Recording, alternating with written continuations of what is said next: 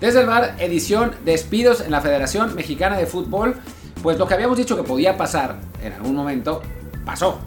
Y pues hoy se anunciará en una conferencia de prensa, saldrá John de Luis a anunciar una conferencia de prensa, que ahora sí que se van todos y no queda uno solo más que él.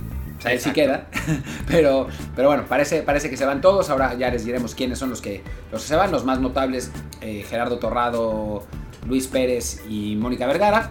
Y bueno, ya ya platicaremos de esto, qué significa, qué, va a pasar. Pero bueno, por lo pronto yo soy Martín del Palacio. Eh, ya está aquí Luis Herrera, que se había ido a Braga a, perderse, que estaba Eugenio Pisuto y el estadio. Se le olvidó por completo, pero ya volvió. Así que aquí está. ¿Cómo estás? ¿Qué tal Martín? ¿Qué tal gente que nos acompaña? Aquí andamos otra vez eh, y les recordamos, como siempre, que este programa lo pueden encontrar en Apple Podcasts, Spotify, Google Podcasts, Amazon Music y muchísimas apps más. Por favor, suscríbanse en la que más les guste, de preferencia en Apple Podcasts y ahí también les encargamos un review de 5 estrellas con comentario para que más y más gente nos encuentre. Y también queremos que encuentren el canal de Telegram, arroba desde el bar POD, desde el bar pod, pues para que puedan ver eh, streams de partidos, de carreras, de peleas de boxeo, los avisos de estos episodios, también cuando uh, escribimos un artículo en otra, página, también lo pueden ver ahí, eh, discutir en el chat con el resto de la gente que nos sigue sobre estos temas. Ahí se enteraron primero, incluso que nosotros, del tema de que habían echado a todo el mundo, así fue como nosotros lo vimos. Bueno, yo lo vi porque eran, fue como a las 7, 8 de la noche de tiempo de México, que ya Martín estaba eh, caído en el sueño. Yo como tuve un vuelo que llegué a las 3 de la mañana, pues me tocó todavía saber el tema este de la federación. Y pues sí, vamos a darle entonces a esta, a esta ola de despidos masiva que se veía venir, a fin de cuentas, hubo un par de fracasos monumentales, eh, no solamente por el hecho de, que, quedar fuera del Mundial Femenil y del Mundial Sub-20 y Juegos Olímpicos, sino porque no se esperaban. O sea, el, todo el trabajo que se había hecho, toda la previsión era que, bueno, pues había suficientes boletos en ambos mundiales para ir sin problemas. Sí, a los mundiales sin duda, los Juegos Olímpicos iba a ser un poquito más complicado, no en el caso de la sub-20, la sub-20 tendría que haber calificado, el caso de la, de la femenil sí, porque los Juegos Olímpicos solo dan dos boletos, había que ganar la Canadá, cosa que no se consideraba imposible, además, ¿no? O sea, se hablaba de que, de que no se consideraba imposible, pero al final pues resultó eh, pues una, un desastre. Fue incluso peor el de la femenil para mí, porque había seis boletos de ocho en un torneo que se jugaba en México y se perdieron contra Haití y contra Jamaica. O sea, no, no es que se haya perdido eh, un partido por casualidad o por accidente, se perdieron dos partidos siendo además dominados por completo. En un programa que ya grabamos con Majo González, hablamos de la catástrofe de la femenil. La idea era salir hoy con él. Pero pues pasó esto, entonces estamos saliendo eh, con esto. El de la femenil tendría que salir mañana. Así es. Sí, que yo, yo ayer comenté en, durante el matutino que hablábamos del Pachuca y que vio comprar el Oviedo, como digo, que ya vamos el tema de la femenil con, con Majo, este, la ayer se ganó y bueno, se ha ido recorriendo, pero creo que en este caso, bueno, sí, la, la actualidad con el tema de los espíos sí amerita pues, darle, darle a todo lo que da a esto y sí, ya, el programa en el que abundamos, bueno, abundan porque hablaron Martín y Majo únicamente, yo estaba, les decía, en, en medio del traslado de trenes y, y, vuelos, eh, ya eso lo tendrán mañana, jueves. Esperemos que no haya ninguna novedad que nos obliga a seguir demorándolo, porque sí, sabe un poco mal retrasarlo. Pero bueno, ya en lo que es este desastre, pues sí, el, decía Martín, ¿no? Eran 6 de 8. Ojo, eran 4 directos y los terceros lugares de grupo iban a un playoff que iba a ser un poco complicado porque era un playoff como de 10 equipos, 3 lugares únicamente. Pero vaya, México tenía en teoría todo para avanzar en su grupo contra Jamaica y Haití, que ya Majo lo habrá hablado con Martín sobre qué tan difícil no era, pero bueno, la previsión era se va a avanzar como segundo de grupo, se avanza al mundial y ya si hay suerte y se le gana a Canadá para los Olímpicos, qué bueno. Si no, bueno, no es tan grave, ¿no? Pero la forma en que se pierde eh, con Jamaica el primer partido eh, con un gol tempranero, con alineaciones este, que la gente no estaba muy convencida, y luego el segundo contra Haití, pues con un derrumbe estrepitoso, ante un equipo que después ante Jamaica perdió por goleada, sí, pues se veía venir que ahí eso ya iba a costar también cabezas y lo sumas a la eliminación apenas una semana, dos antes de la sub-20, de una forma diferente, porque ahí sí no fue que todo el torneo fuera un desastre, sino que fue un partido puntual el que lo echó todo a perder. Pero bueno, sí, la, crisis allí está. Y si le suman lo que era toda la, pues digamos, la antipatía que generan esto entre la selección mayor, pues el desastre estaba consumado, ¿no? Sí, creo que además lo de la selección mayor es esa parte, ¿eh? O sea, aún la selección mayor andando bien, creo que nos hubieran echado a todos. Lo que pasa es que fueron dos de los fracasos más grandes, quizás los dos fracasos más grandes del siglo para, para la selección mexicana y dos de los eh, fracasos más grandes desde 1986. Esa es, esa es la realidad, ¿no? O sea, en México, en general... ¿Cómo? Bueno, 82, para que lo que... Claro, desde 82, sí, claro, desde 82, que ahí se fracasó monumentalmente. En México, pues no estamos acostumbrados a que pase eso. Ha habido un par de años malos, 2001 fue infame, em, después estaba viendo otro 2011, ya no me acuerdo. 13. 13, 2013. Sí, o sea, dos, dos muy malos, eh, muy malos años, pero bueno, este está a la par de esos por lo menos la selección mayor sí calificó al mundial, porque si no, sí hubiera sido totalmente catastrófico, pero bueno, de cualquier modo, pues sí fueron muy malos resultados.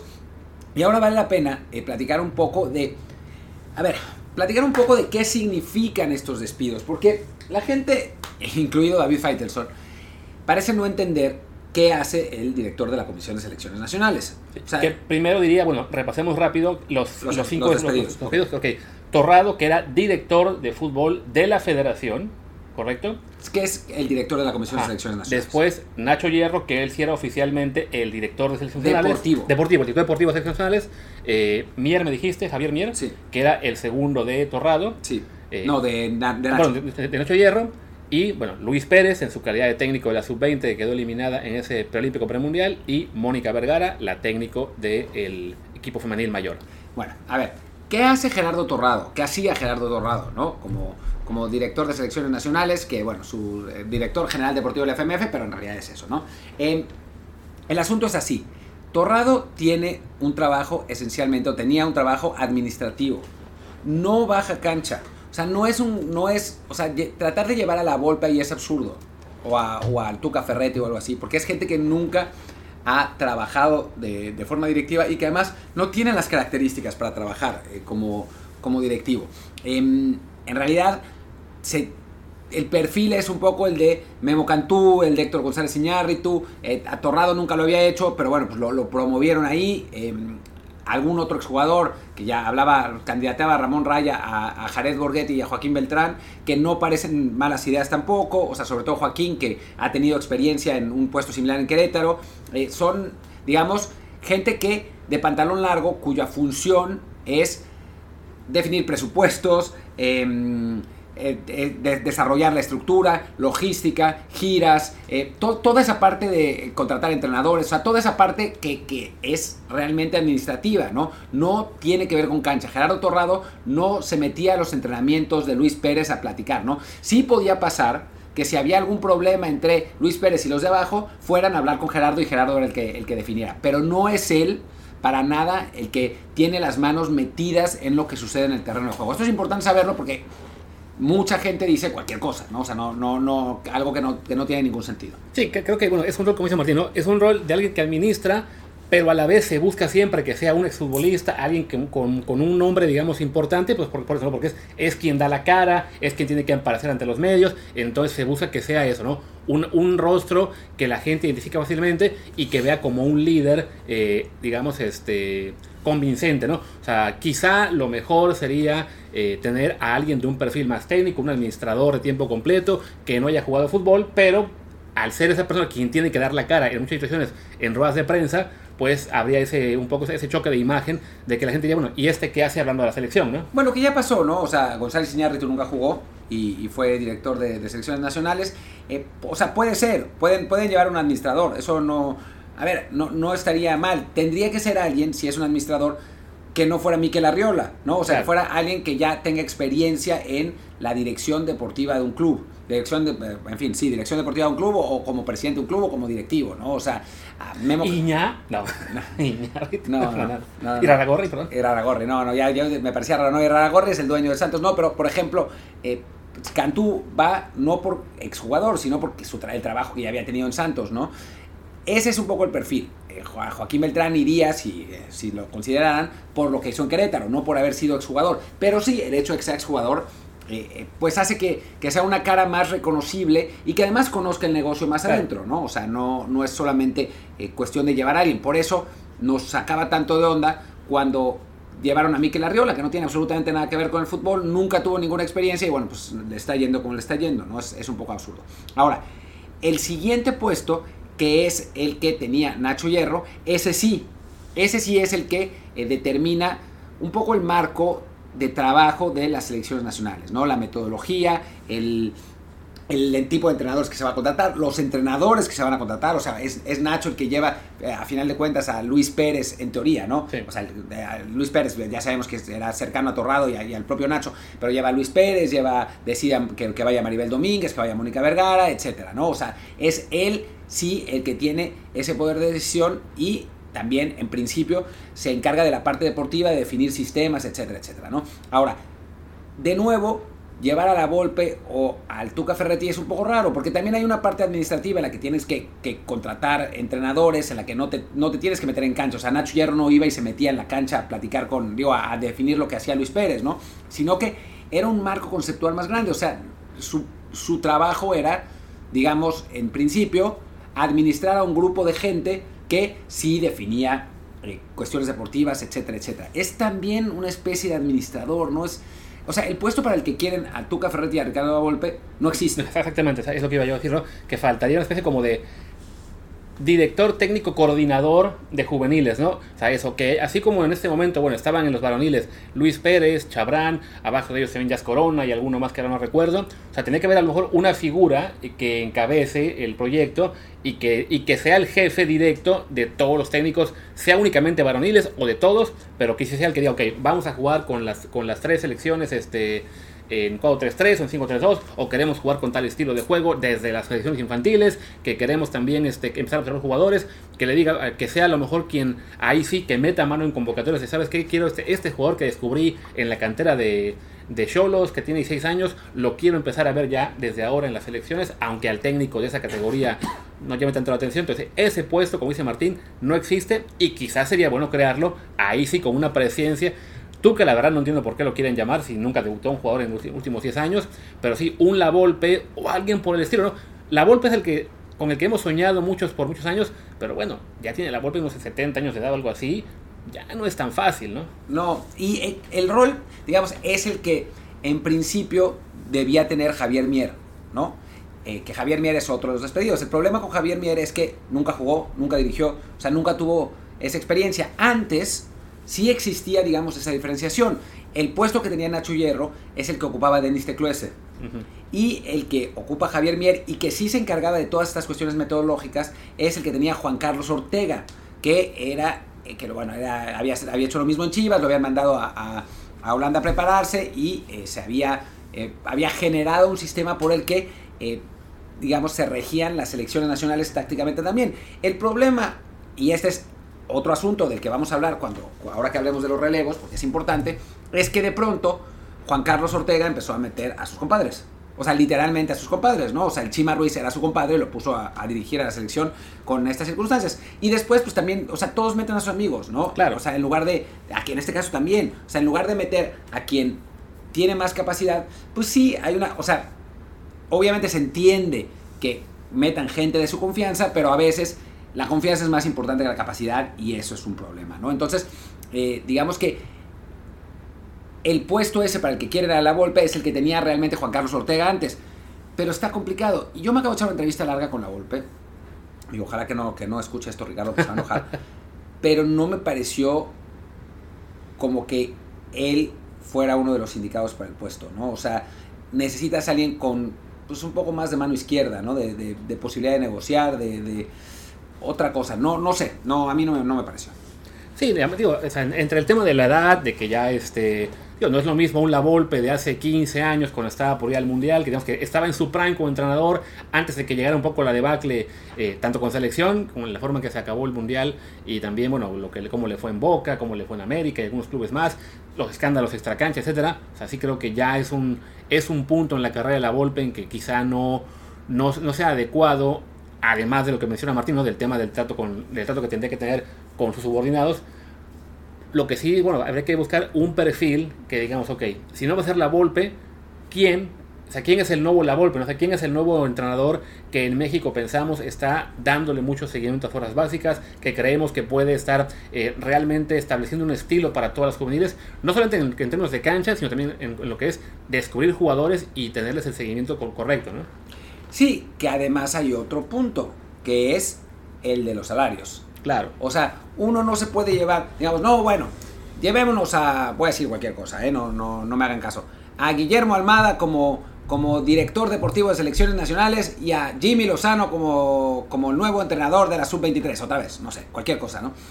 El asunto es que lo que se paga en la Federación Mexicana, y eso es algo que van a tener que solucionar, porque si no lo solucionan va a ser un problema, lo que se paga en, en selecciones nacionales en este momento es una absoluta miseria para el, pues lo, que, lo que se gana en el fútbol en general. Me dijeron el salario de Luis Pérez, no lo voy a decir porque decir cantidades no, no viene al caso, pero gana menos que un entrenador de la selección, de, de, perdón, de la Liga de Ascenso y gana, sin ir más lejos, y lo voy a decir así, menos que yo.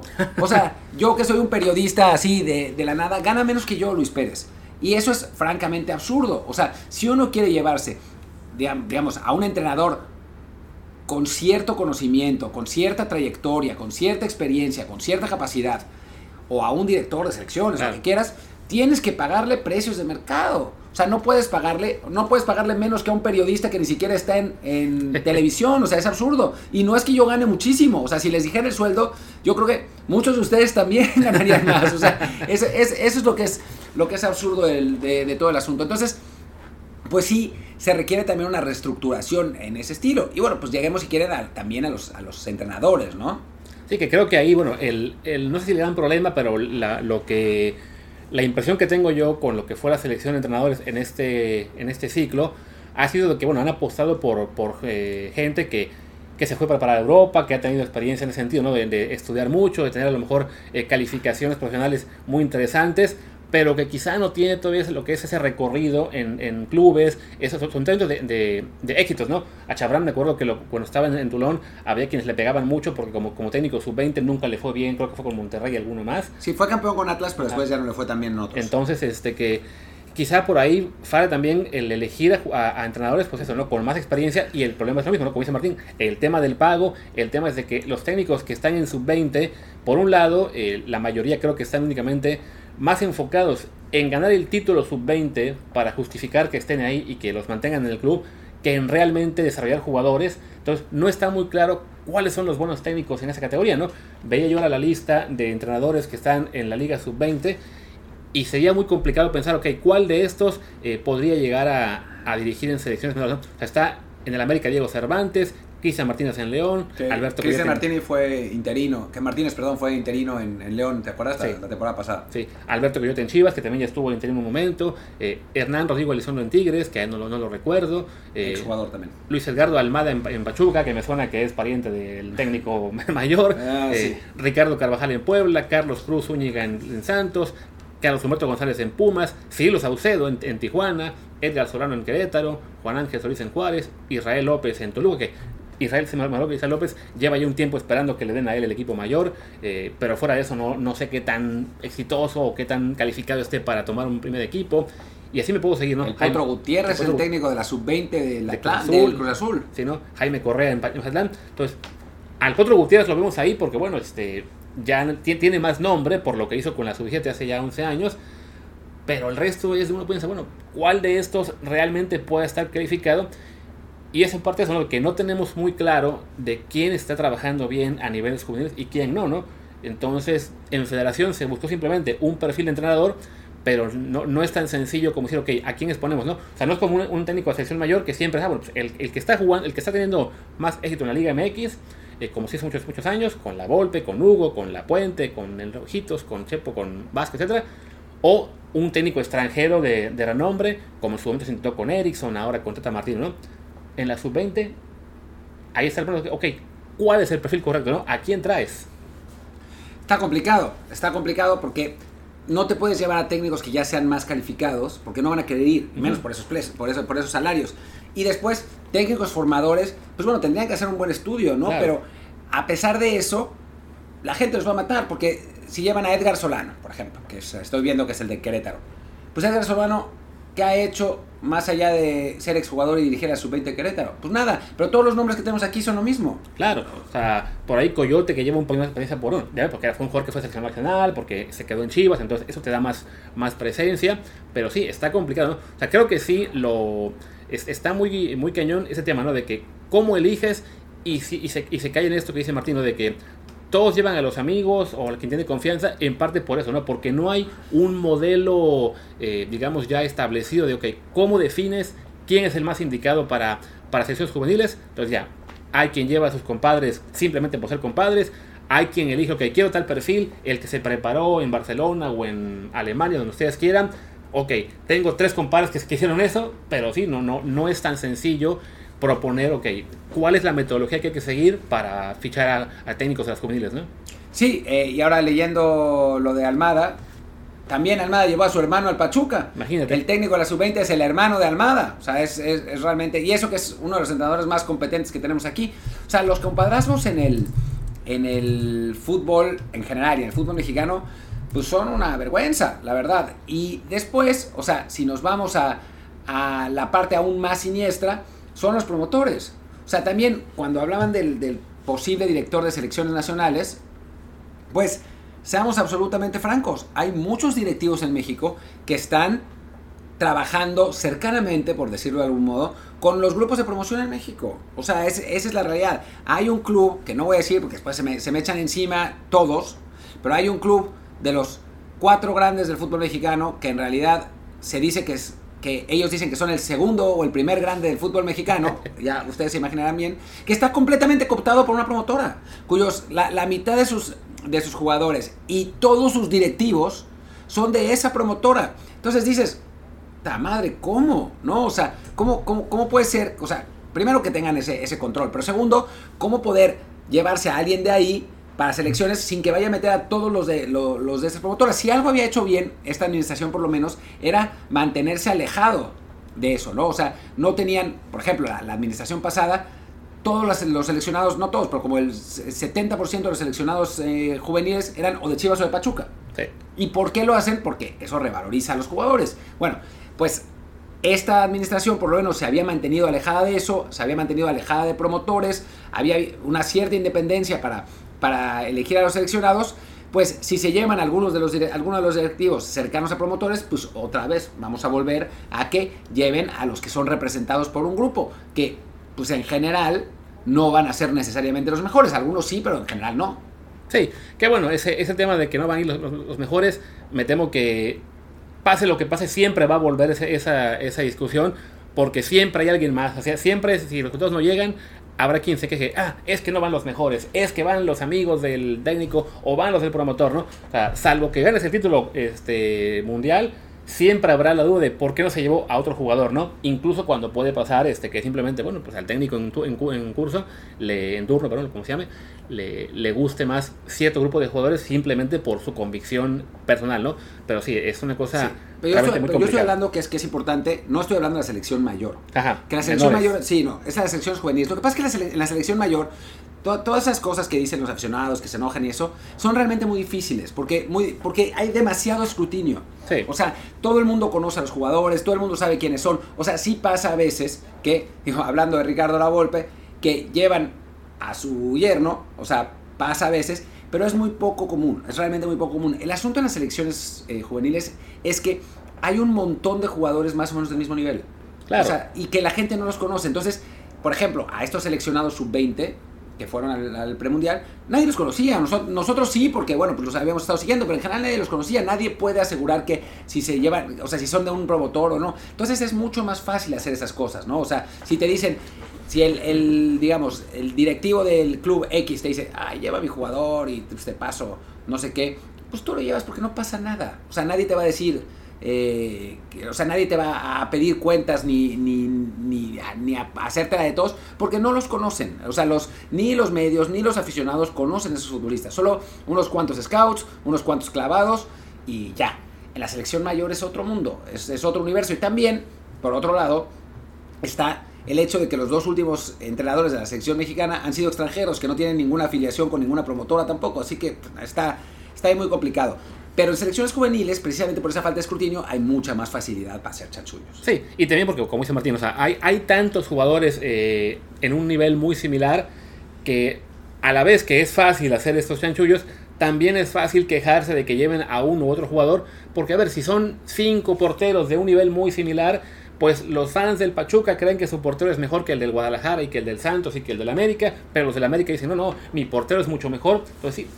Y el técnico dice, no, pues a ver, yo, yo me quedo con este, este y este por en ocasiones porque así lo decide simplemente personalmente, en ocasiones por presiones puede pasar, pero sí, digamos que el, no es tan simple como de que no, no, con, componer a la persona correcta, se va a elegir a los 23 ideales y vamos a ganar el preolímpico sin problemas, y vamos a meter 5 goles a Haití y luego iremos al mundial a también ser campeones. Es que además los 23 ideales son distintos para cualquiera, ¿no? O sea, mis 23 son distintos que los 23 que dirá Luis y que los 23 que dirá Faitelson y los 23 que dirá no sé quién, ¿no? O sea, puede ser cualquiera. Y hay otro tema importante, que eso hay que considerarlo dentro del fracaso y dentro de la reestructuración que se tiene que hacer en, selecciones, que es que muchas veces, por ejemplo, bueno, muchas veces, voy a poner un ejemplo específico en este proceso, la selección sub-20, cuando queda eliminada, empiezan a, quejarse constante constantemente de que, ¿por qué no estuvo Pérez Buquet de Chivas?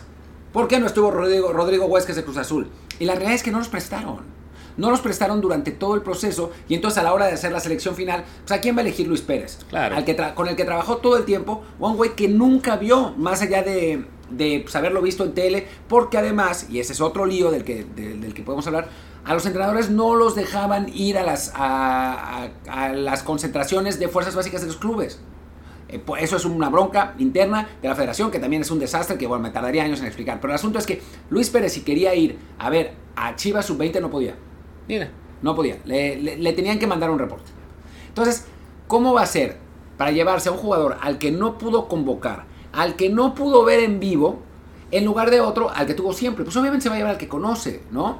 No, porque, y no porque sea su preferido, sino porque no tiene manera de saber si Pérez Buquet es mejor que Fidel Ambriz. De manera. Además, jugador en ese caso específico al cual su propio equipo acabó mandando al tapatío. Sí, o sea, es, es un poco, un poco la, el desconocimiento que existe entre la afición en general sobre cómo funcionan las selecciones nacionales y cómo funciona el negocio del fútbol. O sea, en general piensa la gente que todo es muy fácil, ¿no? O sea, que va a llegar alguien y va a llamar a los 23 mejores, que bueno, pues coincidentemente son los 23 que él piensa que son mejores, o sea, que el, aficionado en cuestión, que no va a haber intereses o que los intereses son los intereses ocultos y terribles, que son solo los intereses que el aficionado cree que son, no otros que podrían ser mil veces. O sea, en general hay una un desconocimiento de, lo complejo que es el sistema del fútbol, en parte por la naturaleza misma del fútbol, que bueno, se mueve mucho dinero, muchos intereses, lo que quieran, y en parte porque es, una, es la naturaleza humana, o sea, hay envidias, hay celos, hay enojos, hay peleas, hay eh, mala onda, hay, o sea,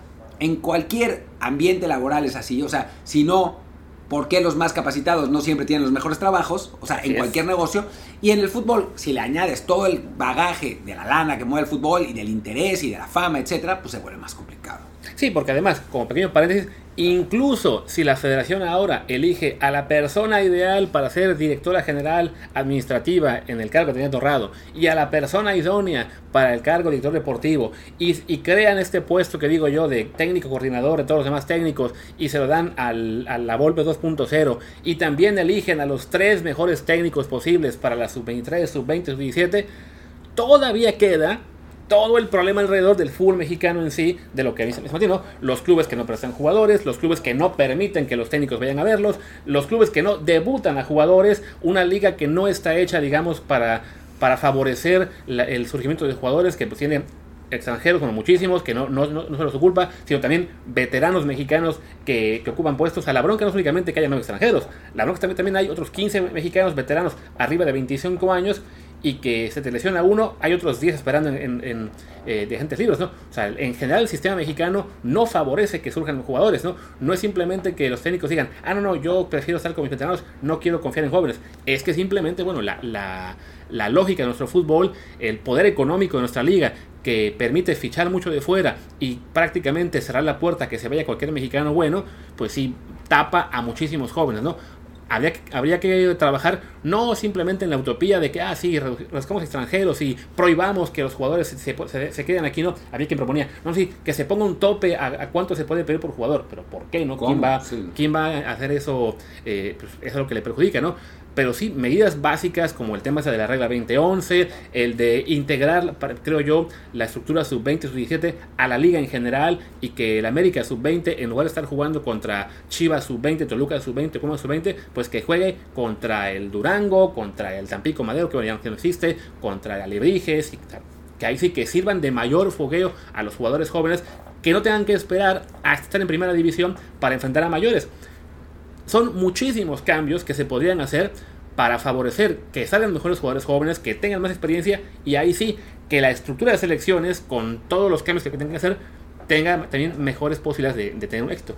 Bueno, y la, el nivel de los formadores, ¿no? O sea, hacer cursos de capacitación mucho más serios o un, esfuerzo más grande, pagar más, ¿no? O sea, es lo que, lo que estábamos diciendo del, salario de Luis Pérez. O sea, no puede ser que el técnico de la sub-23, o sea, que ahora era sub-20, pero que iba a ser sub-23, sea peor que el de un técnico de la Liga de Expansión. O sea, es que es ridículo, francamente. Eh, digamos, hay, hay, hay toda una, una, reestructura, una reforma que hay que hacer en el fútbol mexicano que va más allá de echar a cuatro o cinco personas de la comisión de selecciones. Que no decimos que haya estado mal que los hayan echado, no, o sea, tenía que pasar. Obviamente tenía que pasar, dados los resultados. Pero el problema va mucho más allá. Sí, o sea, desafortunadamente pinta a que va a quedar en eso, aunque van a correr a cuatro o cinco personas, eh, quizá la gente, falta ver quién llega en su lugar, esas personas quizá también deciden hacer una limpia mayor con la gente que aún queda en cuanto a entrenadores en juveniles, en las femeniles, en, también en, gente de logística, de operaciones, de visodías, todo lo que ustedes quieran. Pero pues si, si simplemente cambian, los nombres y no cambia la estructura, no esperemos un resultados mágicos, ¿no? Sí creo que lo que vimos este año, o sea, el tema en particular del fracaso de la sub-20, creo que fue un desastre de un partido que lo, fastidió eh, a proporciones mucho mayores de lo que debió ser. Entonces creo que habrá un rebote, eh, digamos, simplemente por cuestión natural. O sea, no es que estemos cometiendo a México en el país número 8 de la CONCACAF, ¿no? México va a rebotar y en la siguiente eliminatoria del Mundial Sub-20 seguramente va a calificar sin problemas. Porque además va a ser en México. Seguro van a hacer todo el esfuerzo para que ahora sí sea en México, para que no se tenga que ir a jugar a Honduras, etcétera. No siempre pasa eso. Fracasamos en algo y no, ahora sí vamos a poder trabajar. Sí, o también el caso de la femenil, creo que en este caso sí fue un desastre el tema de, cómo se dirigió la selección eh, y, y no no sé ahí Mónica Vergara eh, qué tan capacitada estaba o no, ya mañana lo escucharán con, con Majo González lo que pasó, pero sí creo que hay pasos que se han dado para favorecer el crecimiento del, nivel femenil en México. La liga está mejorando poco a poco. también creo que sí, va a haber una, una mejoría, digamos, casi automática, pero va a ser una mejoría que se va, a mantener en cierto nivel, ¿no? Con, la, con las selecciones varoniles igual, ¿no? O sea, sí, se va a rebotar, se va a regresar a, juegos, eh, a, a, Copa Sub-20, lo que ustedes quieran, pero mientras haya una reforma de fondo, vamos a seguir quejándonos por las mismas cosas cada dos, tres años. Sí, no sé si cada dos o tres, pero cada diez, ¿no? O sea, cada vez que no se califique. Y bueno, con la dificultad añadida que otros países también están trabajando y están siendo, están metiéndole un poco más de lana, ¿no? O sea, ahora Canadá parece que digo, más allá de que a nivel estructura siga detrás de nosotros, pues sí le está metiendo más ganitas al asunto. Es Surinam y Curazao naturalizando holandeses, o sea, Jamaica ingleses. Jamaica ingleses. Poco a poco los, eh, los otros países también se mueven y México tiene que acelerar su crecimiento para mantener ese dominio. Pero bueno. que, creo que es eso, ¿no? O sea, ese es el, el, mayor problema, ¿no? No es que México esté estancado o dando pasos para atrás siempre, a veces sí, pero no está creciendo al ritmo que la mayoría de rivales en la zona y también la mayoría de rivales en Sudamérica y europeos lo están haciendo, ¿no? Y por eso cada vez vemos más este con, con arma de que México se vuelve menos competitivo, ¿no? Porque lo poco que se hace para mejorar no alcanza para contrarrestar lo que otros países están haciendo también. Así es. Y bueno, creo que con eso podemos terminar por, por hoy. Ya, ya platicaremos cuando, cuando venga el próximo relevo, cuando anuncien el relevo, que Dudamos muchísimo que sea hoy en la conferencia de prensa, pero si es, tendremos matutino mañana de esto. Si no, bueno, pues ya, ya lo veremos. Se habla de Héctor Iñárritu, se habla de Guillermo Cantú. Eh, ojalá que no se hable de Néstor de la Torre. Por favor. Pero, no se habla de Adolfo Ríos. No se habla de Adolfo porque está suspendido. De hecho, creo que le acaban de dar cinco años más. Simplemente para, porque echaron a estos. Eh, pero bueno, vamos a ver, vamos a ver a quién a quién nombran y cuando lo hagan, pues intentaremos analizarlo con... Si, si nosotros conocemos bien a la, persona, pues seremos nosotros y si no, con alguien que esté capacitado. Prometemos que no haremos campaña por Joaquín Beltrán para este puesto, aunque creamos que es la persona más capacitada para, para desempeñarlo. Sin duda alguna, eh, no, no tiene nada que ver que haya jugado con los Pumas cuando ganaron las dos, las dos temporadas y que creamos que lo hizo muy bien con el Querétaro. No a Joaquín Beltrán. no, hablando en serio, pues si es Joaquín, creo que es un tipo, es un tipo inteligente y que con experiencia. Pues ojalá, digamos, al que Yo, yo además conozco muy bien, es, es buen, es buen amigo y sé que lo podría hacer bien, pero no vamos a hacer ninguna campaña realmente. En fin, em, yo soy Martín del Palacio y mi Twitter es arroba martín de ELP. Yo soy Luis Herrera, el mío es arroba luisrha y el del podcast y también su Telegram es desde el bar POD, desde el bar pod.